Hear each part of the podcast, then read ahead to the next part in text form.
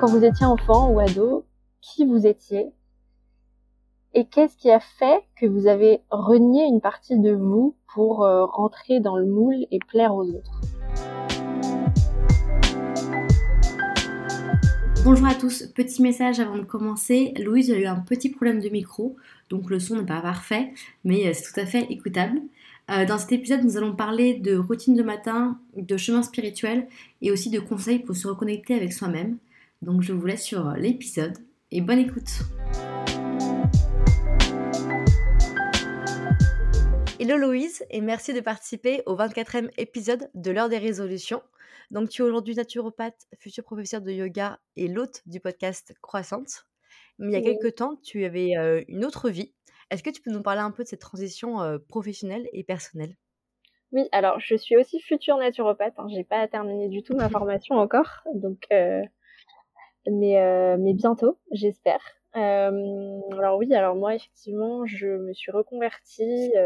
J'étais agent de voyage avant le, le coco. Euh, agent de voyage spécialisé sur l'Asie, donc euh, voilà, je ne fais pas le topo de la crise euh, dans mon métier. Et du coup, confinement, ben, retour, retour soi, on va dire. J'ai, je me suis mise à fond dans le yoga et j'étais au, j'étais au chômage partiel à 90%, donc je travaillais plus qu'une heure par jour. Donc quand tu travailles plus qu'une heure par jour avec des perspectives de carrière qui sont complètement détruites, ben, tu te poses des questions sur ce que tu vas faire de ta vie. Et euh, donc je me suis posé les bonnes questions et j'ai commencé par euh, me dire qu'il fallait que je reprenne des études dans ce qui me passionnait et ce que j'avais envie d'apprendre, c'est-à-dire euh, les, la médecine naturelle, on va dire les plantes, etc. Donc euh, en faisant des petites recherches, je, suis tombée sur une école de naturopathie à distance spécialisée dans les reconversions et je me suis inscrite. À côté de ça, euh, il y avait déjà une petite plante qui avait commencé à germer dans mon cerveau, euh, qui était de, de faire une formation de professeur de yoga un jour, quand j'en aurais eu marre du voyage, enfin du métier d'agent de voyage. Et puis du coup, tout ça s'est précipité et euh, voilà, j'ai, je me suis portée volontaire pour un licenciement économique. Et du coup, je, j'ai obtenu ce licenciement économique grâce euh, au, au, au, système français que je remercie. Euh, j'ai pu du coup débloquer des droits de chômage qui ont pu se transformer en euh, capital création d'entreprise qui fait que euh, bah, j'ai la grande chance euh, que grâce au Covid et non à cause, euh, j'ai pu transformer ma vie de manière assez incroyable puisque je suis passée de, de salariée malheureuse payée au SMIC à libre habitant à Bali avec 20 000 euros sur mon compte. Donc c'est assez génial. Merci la vie. voilà. Et du coup, cette, tu parlais un peu de cette envie de yoga et de professeur de yoga qui germait. Est-ce que c'est arrivé au. Enfin, tu as eu cette idée au moment où tu as un peu développé ton, ta spiritualité? Euh, alors disons que j'ai commencé à faire du yoga il y a environ 8 ou 9 ans. Euh, le premier cours que j'ai pris c'était dans une salle de sport euh, dans un moment de ma vie où j'allais à la salle de sport parce que j'avais pas du tout confiance en moi, je me trouvais grosse, je me trouvais horrible et et, euh, et voilà, et euh, le hasard a fait que cette salle de sport proposait des cours de yoga, donc j'ai tenté. Et, euh, et donc au fur et à mesure des années, j'ai commencé à de plus en plus pratiquer. Il y a effectivement 3-4 ans, j'ai commencé à vraiment pratiquer de manière régulière, à vraiment euh, m'y intéresser. Euh, et j'ai un jour, j'ai rencontré euh, une copine qui s'était reconvertie euh, qui était passé du coup d'un, d'un, taf de bureau à euh, un yoga teacher training et puis à une activité de, de professeur de yoga qui, qui marchait plutôt bien. Et en fait, quand j'ai rencontré cette fille euh, et que je l'écoutais parler de, de ça, genre euh, j'avais conscience, je me voyais de haut en fait et j'avais conscience que ça allait me déclencher quelque chose et mmh. que cette rencontre-là avait euh, mis une, une, graine dans mon cerveau et que je l'avais pas rencontré pour rien et que et qu'il se passait quelque chose. donc, euh, donc, oui, effectivement, c'est c'est par le yoga euh, que que une partie de ma spiritualité s'est développée, bien que voilà, j'ai toujours été assez spirituelle au final, même si j'assumais pas du tout ce côté-là de ma personnalité, j'en parlais pas du tout, mais depuis l'âge de 15-16 ans, je, parlais à la lune en fait.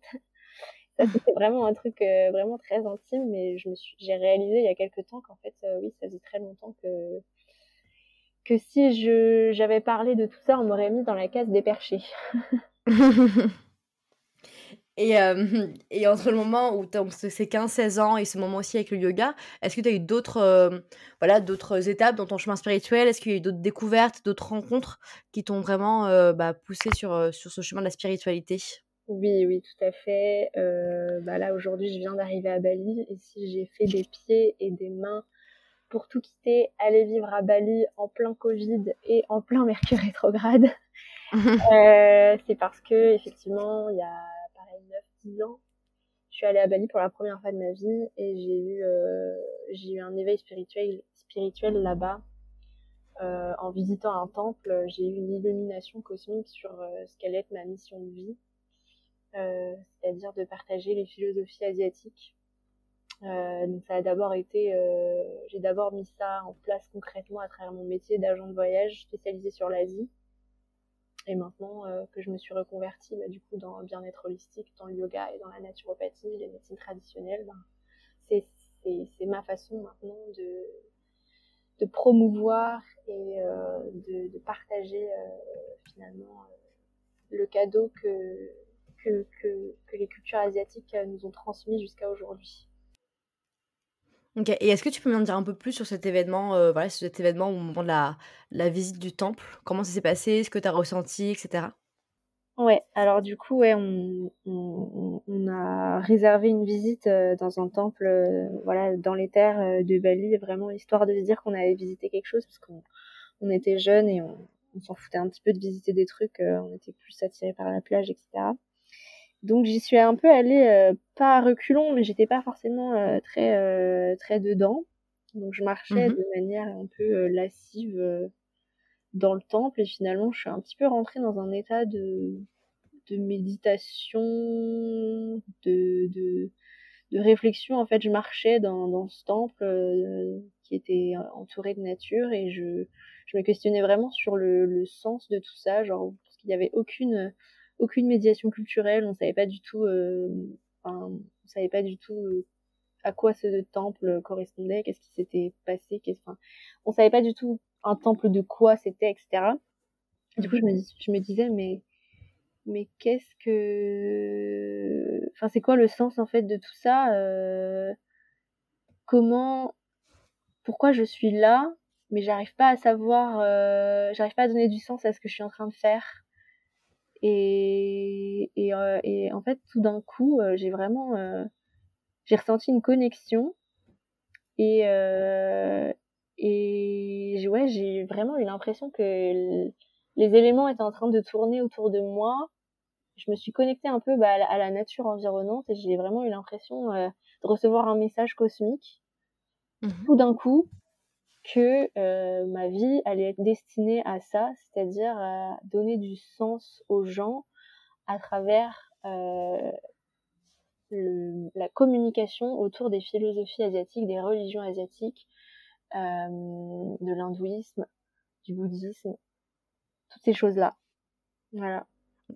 Ok, donc tu vois, à ce moment-là, tu as vraiment senti un changement et un peu, pas une renaissance, mais en tout cas, quand tu es sorti, sorti changer de ce temple, quoi. Oui, tout à fait. Et, euh, et d'ailleurs, mes, mes copines se, se moquaient pas mal de moi parce qu'à partir de ce moment-là, je, dès que je rencontrais des gens, je, je parlais de cette expérience et euh, j'étais complètement obsédée. Et, et oui, quand je suis rentrée en France, après, j'ai, j'ai, j'ai fait des pieds et des mains pour euh, changer mon parcours universitaire, pour aller sur quelque chose qui, qui allait plus me permettre euh, bah, de, de, d'étudier, euh, de faire des études un peu dans le patrimoine, dans l'histoire, etc. Donc, euh, donc oui, ça m'a, ça m'a vraiment changé. Ça m'a vraiment changé. Et j'ai vu qu'aussi dans ta spiritualité, tu utilisais donc euh, le, le, tarot hein, comme un outil. Euh, Est-ce que tu peux me parler un peu de, bah, de ce qui t'apporte, de comment tu l'utilises et aussi de tes expériences avec le tarot? Ouais, alors en fait, j'ai découvert le tarot vraiment en m'inscrivant au rituel de lune de Noélie Salguera, euh, où à la fin de chaque rituel, elle faisait un tirage de tarot. Et, euh, et dès la première fois et pendant tous les rituels après, le tirage euh, qu'elle faisait euh, était très très pertinent et j'étais vraiment à chaque fois euh, estomaquée quoi.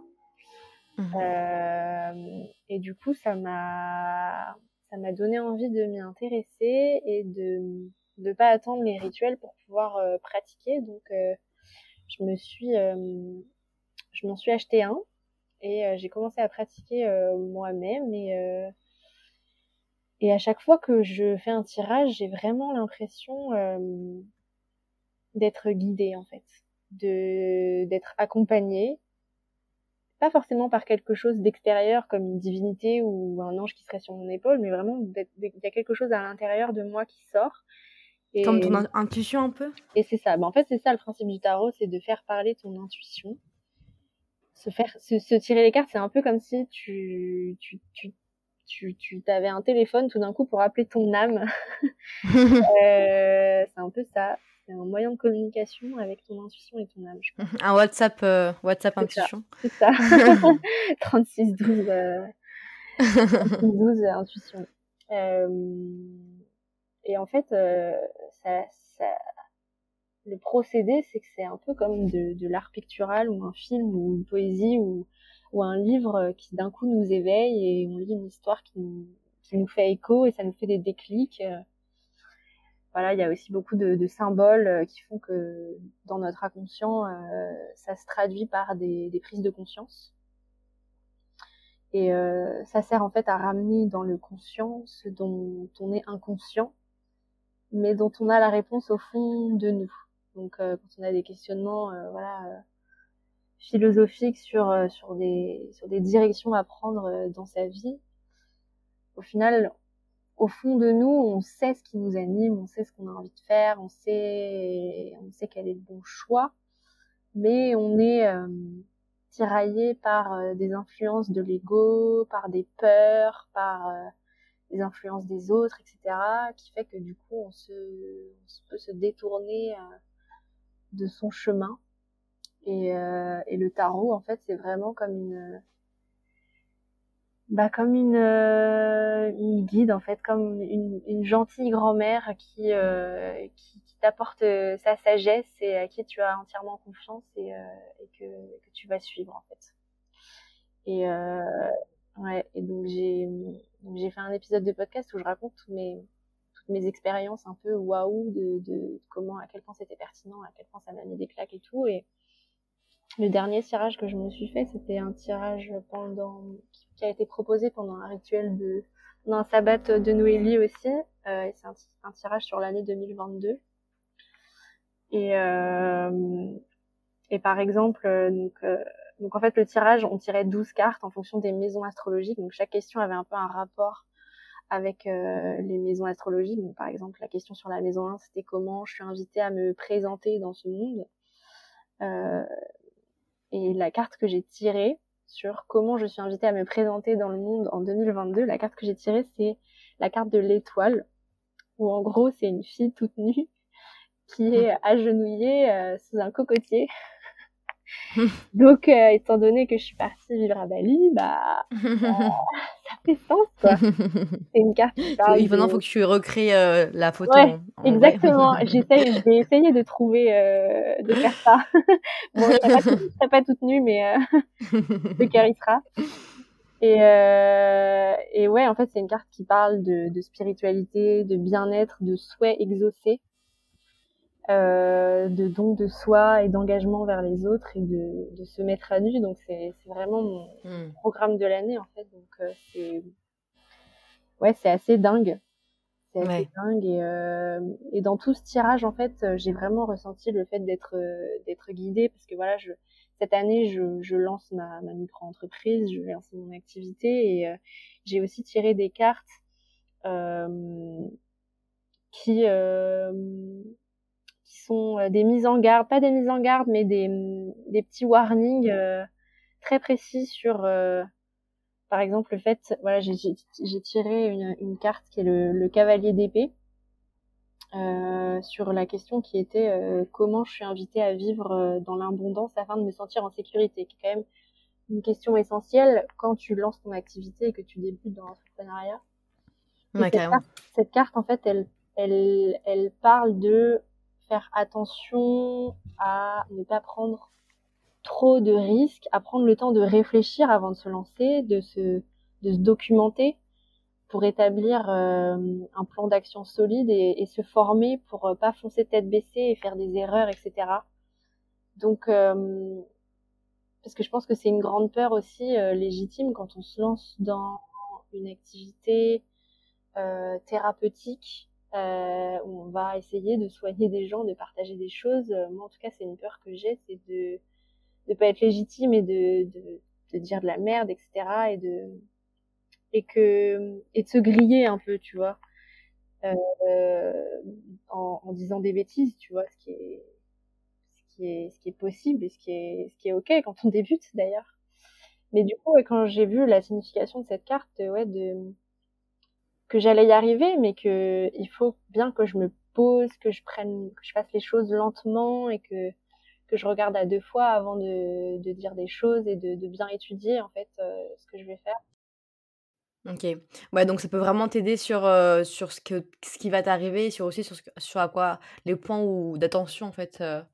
Oui, voilà, de de pas ouais de, de ça m'a invité à ça me rappelle qu'il faut pas se précipiter avant de se lancer parce que euh, bah voilà en fait tu as le temps et tu as le temps de bien faire les choses et euh, tu peux prendre ce temps pour euh, bah, pour bien faire les choses et euh, et être euh, ouais être être ok avec avec ce que tu vas faire.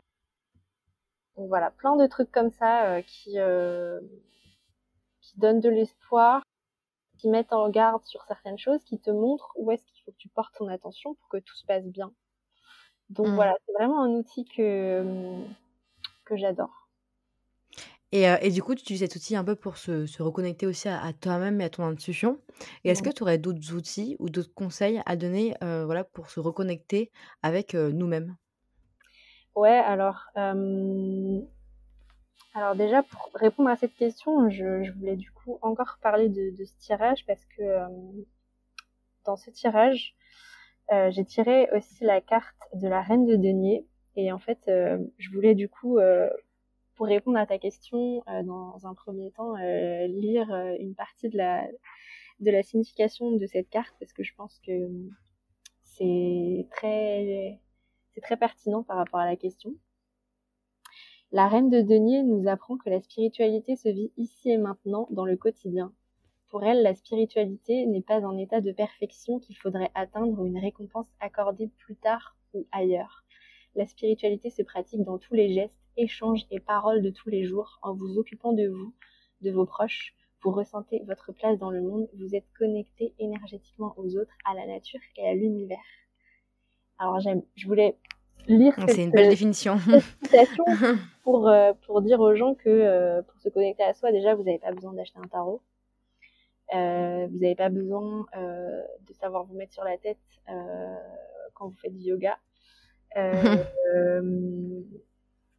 voilà, la spiritualité, c'est juste faire les choses en conscience et mettre du cœur dans ce qu'on fait, avoir des belles intentions, être bienveillant avec les autres. C'est déjà un grand pas vers la spiritualité. sinon, comment se reconnecter à soi, euh, j'ai une technique euh, très euh, très concrète aussi à partager.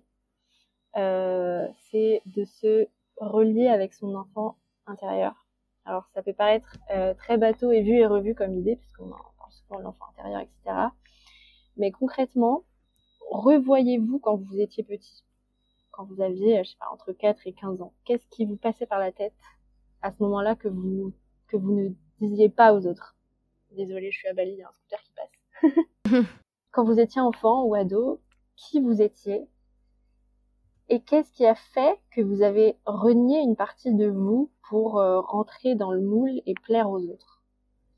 Et si vous avez du mal à, à vous souvenir de tout ça, de tous ces états d'âme que vous aviez quand vous étiez plus jeune. Euh, retournez sur les lieux de votre enfance.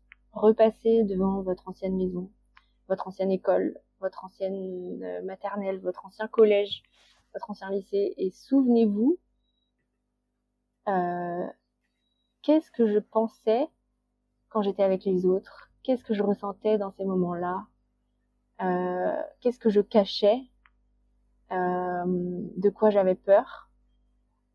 Demandez à vos aînés, je sais pas, vos parents, vos frères et sœurs, euh, comment vous étiez.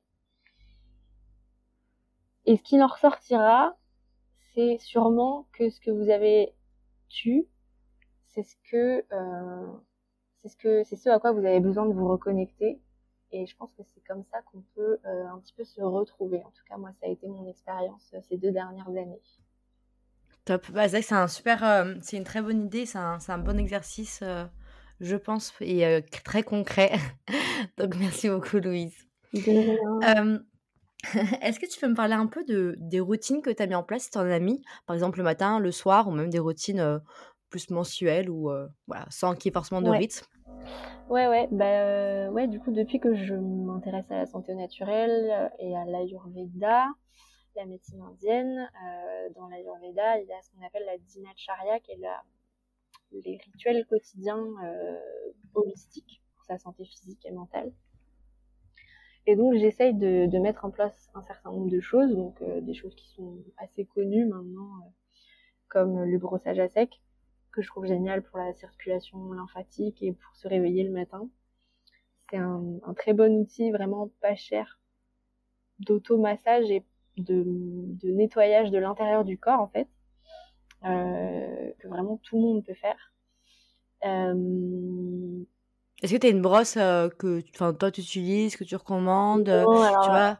Je, je suis pas du tout une bonne élève parce que celles qui sont vendues dans les magasins bio, elles sont super chères et j'en ai acheté une Babyliss à Leclerc, tu vois. Donc, Moi j'en- j'en ai une, mais de la marque M Skincare. Enfin, M Skincare. ok, je connais pas. Mais euh, non, non, bah, c'est mieux d'avoir euh, un, un matériau naturel, c'est sûr. Après, euh, faites en fonction de votre budget et de ce qui est accessible pour vous, ça n'a pas grande importance. Euh, voilà, sinon le matin, j'essaye de vraiment ne pas déroger à ma pratique de yoga, quelle qu'elle soit. Euh, que ce soit du yoga euh, intense, physique, vinyasa ou une pratique de yin, stretching ou simplement de la méditation ou simplement juste euh, pratiquer euh, la gratitude. Alors moi je suis un peu une flemmarde et j'aime pas trop écrire, j'écris très mal donc euh, je tiens pas trop de journal, uniquement dans les, dans les rituels où on est invité à, à écrire, sinon de moi-même euh, ça me gonfle. Euh, mais oui, vraiment, tu te poses et tu réfléchis à trois choses. Ça peut même être qu'une chose sur laquelle tu as de la gratitude. Et tu peux vraiment transférer ton énergie de ta journée en faisant ça parce que ça t'apporte vraiment du bonheur gratuit. Enfin, je sais pas, le, juste le fait, imagine, il, fa- il fait beau aujourd'hui, tu vas pouvoir faire plein de choses. Bah, ça peut être euh, quelque chose pour lequel tu de la gratitude. Euh, tu t'es fait une nouvelle amie qui, qui, qui, qui t'a appris des choses, bah, ça peut être, euh, ça peut être de la gratitude. Tu peux, je je sais pas, t'as, t'as encore tes, tes deux parents en vie, ça peut être euh, un sujet de gratitude euh, auquel tu peux méditer dessus et, et te créer un sentiment de bonheur dans le cœur qui va t'accompagner toute la journée. Voilà, sinon le matin, euh, je mange des fruits. C'est vraiment aussi euh, un de mes rituels. euh, je, je commence toujours, la première chose que je mange dans la journée, c'est des fruits. Et là, à Bali, je suis euh, vraiment, euh, je suis vraiment gâtée de ce côté-là. Donc, euh, j'ai de la gratitude pour ça tous les jours. Et j'ai vu que je crois que tu utilisais aussi un, un gratte-langue. si- Oui, alors oui, j'ai pas développé du coup toute la, toute la dinacharya euh, physique ayurvédique. Donc oui, donc j'ai le brossage sec, le gratte-langue. Euh, un, en fait, c'est un nettoyage de la langue avec un gratte-langue en, cuivre qui permet en fait de retirer euh, de l'ama, qui est en fait un, produit issu des, résidus euh, indésirables du système digestif qu'on n'est pas censé réavaler en buvant. Donc c'est super important de le faire le matin avant de boire. Donc c'est quelque chose auquel je déroge jamais non plus. C'est une habitude vraiment super rapide et, gratuite à avoir dans son quotidien qui prend pas de temps. Euh, je fais aussi régulièrement euh, ce qu'on appelle euh, du coup en sanskrit gandusha, qui est un bain de bouche à l'huile de coco. Donc c'est aussi par rapport à l'hygiène buccale bien sûr, mais c'est vraiment un rituel très holistique qui permet à la fois bah, de de se laver les dents, on va dire, les gencives, les, enfin, toute la bouche, mais ça permet aussi de d'assainir euh, le chakra de la gorge. C'est vraiment ce que j'ai expérimenté et euh, tout ce qui va être euh, les problèmes d'expression, les problèmes même d'articulation de la mâchoire, etc. c'est vraiment un super outil pour tout ça. voilà.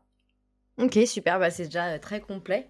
Et est-ce que, par exemple, tu, enfin, quand tu parlais du brossage à sec, est-ce que tu peux nous donner aussi un peu, pour ceux qui connaissent pas, juste comment, enfin, tu vois, un peu les fréquences? Est-ce que tu fais juste peut-être plusieurs fois par semaine? Et aussi les, bienfaits concrets un peu de, de cet outil? Ouais. Alors, je je suis pas experte en Ayurveda non plus, mais de, des recherches que j'ai faites et de mon expérience, le brossage à sec, ça va vraiment être très très utile euh, aux personnes qui ont par exemple les jambes lourdes, qui se sentent fatiguées le matin, qui se sentent un peu raplapla, euh, qui font de la rétention d'eau. Si vous avez ce profil-là, vous pouvez vraiment y aller euh, tous les jours ou presque tous les jours euh, avec euh, bonne vigueur. Après, si vous êtes plutôt quelqu'un avec un, un, physique plutôt, une nature plutôt maigre, nerveuse, avec la peau sèche, euh, que vous êtes beaucoup dans le mental et que vous êtes plutôt anxieux et que le matin, euh, voilà, vous n'êtes pas du tout euh, raplapla, euh, vous allez voir et vous allez sentir que pour vous, c'est plus rugueux de faire ça. Donc c'est quand même bon pour la santé, mais ce serait plutôt conseillé de faire ça de temps en temps, une ou deux fois par semaine maximum. Ok. Voilà. Super je, je, sais que tu aimes bien parler un peu de, de ce terme de, de voyage alternatif. je pense que c'est un thème hyper intéressant et qui nous fera aussi un peu voyager pendant ce mois de janvier, en tout cas français, plutôt frais. Ouais. Est-ce que tu peux me parler un peu de ta définition des voyages alternatifs? Et voilà, un peu, voilà, c'est ce que c'est, un peu introduire ce terme. Ouais, alors le voyage alternatif, c'est c'est l'idée, voilà, c'est en, comparatif, on va dire, avec le voyage conventionnel, c'est-à-dire touristique, où euh, on prend un avion, on va dans un hôtel, on mange dans l'hôtel et, euh, et on voit pas vraiment euh, le pays, ou alors voilà, on fait des activités touristiques euh, classiques. Le voyage alternatif, en fait, ça, ça peut être vraiment plein plein de choses. Hein. Ça peut juste être voilà de partir faire un tour du monde, ou ça peut juste être de partir en, en, volontariat ou euh, d'avoir une démarche un petit peu plus euh, éco-responsable ou d'avoir dans son voyage des transports doux, euh, de pas prendre l'avion, etc. Enfin, c'est vraiment c'est un grand fourre-tout en fait. Là, c'est la quatrième fois que je vais à Bali. J'y suis déjà allée trois fois. Et si j'ai décidé euh, de tout quitter pour aller vivre, c'est aussi parce que au bout d'un moment, je pense que c'est pas durable de partir euh, à l'autre bout du monde euh, une ou deux fois par an et de revenir et que voilà j'ai voulu partir et poser mes valises aussi pour arrêter en fait de prendre l'avion tout le temps de de, de, ouais d'avoir un, bilan carbone qui augmentait tout ça pour fuir en fait un quotidien bah, qui, qui, qui, était lourd quoi. Enfin c'est le quotidien de tout le monde hein, d'aller au au bureau et d'être fatigué et d'attendre les vacances quoi. Mais euh, donc voilà cette vie que je me suis choisie euh, c'est c'est aussi pour ces, cette valeur écologique là et de parce que je trouve que le voyage est un super outil aussi pour se connecter à soi se connecter au monde mais il doit pas être fait n'importe comment parce que il peut soit avoir un bilan carbone désastreux, soit euh, il peut aussi avoir un impact sur les populations désastreuses. Donc, le voyage, c'est quelque chose qui se réfléchit et qui se conscientise et qui, dont les, dont les impacts négatifs comme positifs, dont l'impact doit être maximisé dans ce qui peut apporter de positif pour soi, pour la planète et pour les populations d'accueil. Ça, c'est vraiment un truc essentiel pour moi. Donc voilà. Ok, super. Non, c'est vrai que c'est une, bonne définition et je pense que c'est, enfin, je pense que c'est tellement important comme sujet qu'on pourrait même en, en faire un épisode, voilà, tellement c'est, complet. pour finir, Louise, est-ce que tu peux me parler un peu de, des livres ou de, des podcasts ou n'importe quelle ressource qui t'ont particulièrement marqué et que tu souhaites nous partager? Ouais, alors, alors moi, le premier podcast que j'ai écouté dans ma vie, c'est le podcast de Yoga Girl. Euh, Rachel Braden, euh, qui est, euh, qui est suédoise. Donc son podcast est en anglais. Mais en tout cas, voilà, c'est le premier podcast que j'ai écouté et c'est vraiment une, personne très inspirante qui parle. Son podcast, c'est juste elle qui parle de son quotidien. Euh, bon, elle est professeure de yoga euh, émérite, très très connue. Euh, mais c'est vraiment une personne très inspirante qui, qui, dans son quotidien, transmet des valeurs du yoga qui sont sont très belles. Euh, qu'est-ce que j'ai lu comme livre récemment euh, qui m'a marqué euh, Alors j'ai oui, alors, alors c'est un livre, bon, c'est pas forcément mon livre préféré au monde, mais mon, copain me l'a offert pour, pour Noël. c'est 7 ans de vie sauvage, l'homme chevreuil de Geoffroy Delorme. En fait, c'est un mec qui euh, voilà qui euh, ça s'est pas très bien passé dans son enfance. Il a été euh, enfin il a arrêté l'école très tôt.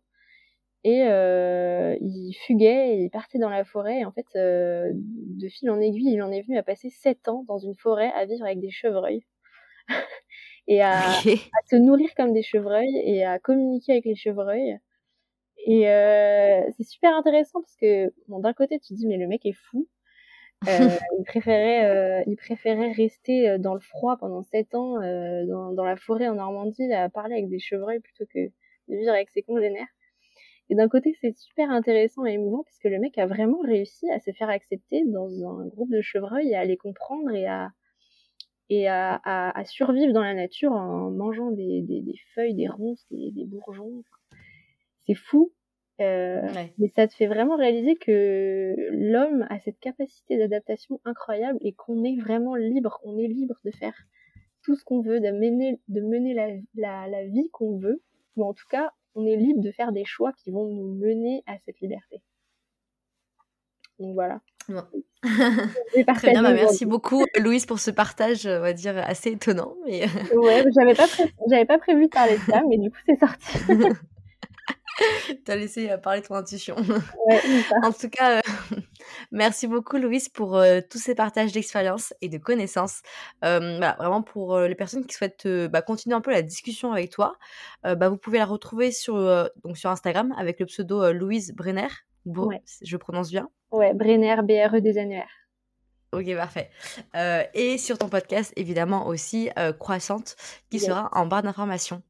Merci beaucoup, Louise. Et bientôt aussi sur YouTube si, euh, si j'arrive à, monter mon vlog que j'ai tourné. Voilà.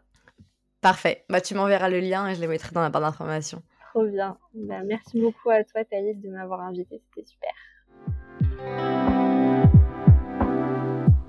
Merci beaucoup d'avoir écouté l'épisode jusqu'ici. Si cet épisode vous a plu, n'hésitez pas à me le faire savoir en notant sur Apple Podcast ou sur Spotify. Et si vous voulez en savoir plus sur l'actualité de l'heure des résolutions, vous pouvez suivre le compte Instagram qui se trouve en barre d'information. Je vous souhaite une très bonne fin de semaine et puis on se retrouve dans deux semaines avec une nouvelle invitée. Prenez soin de vous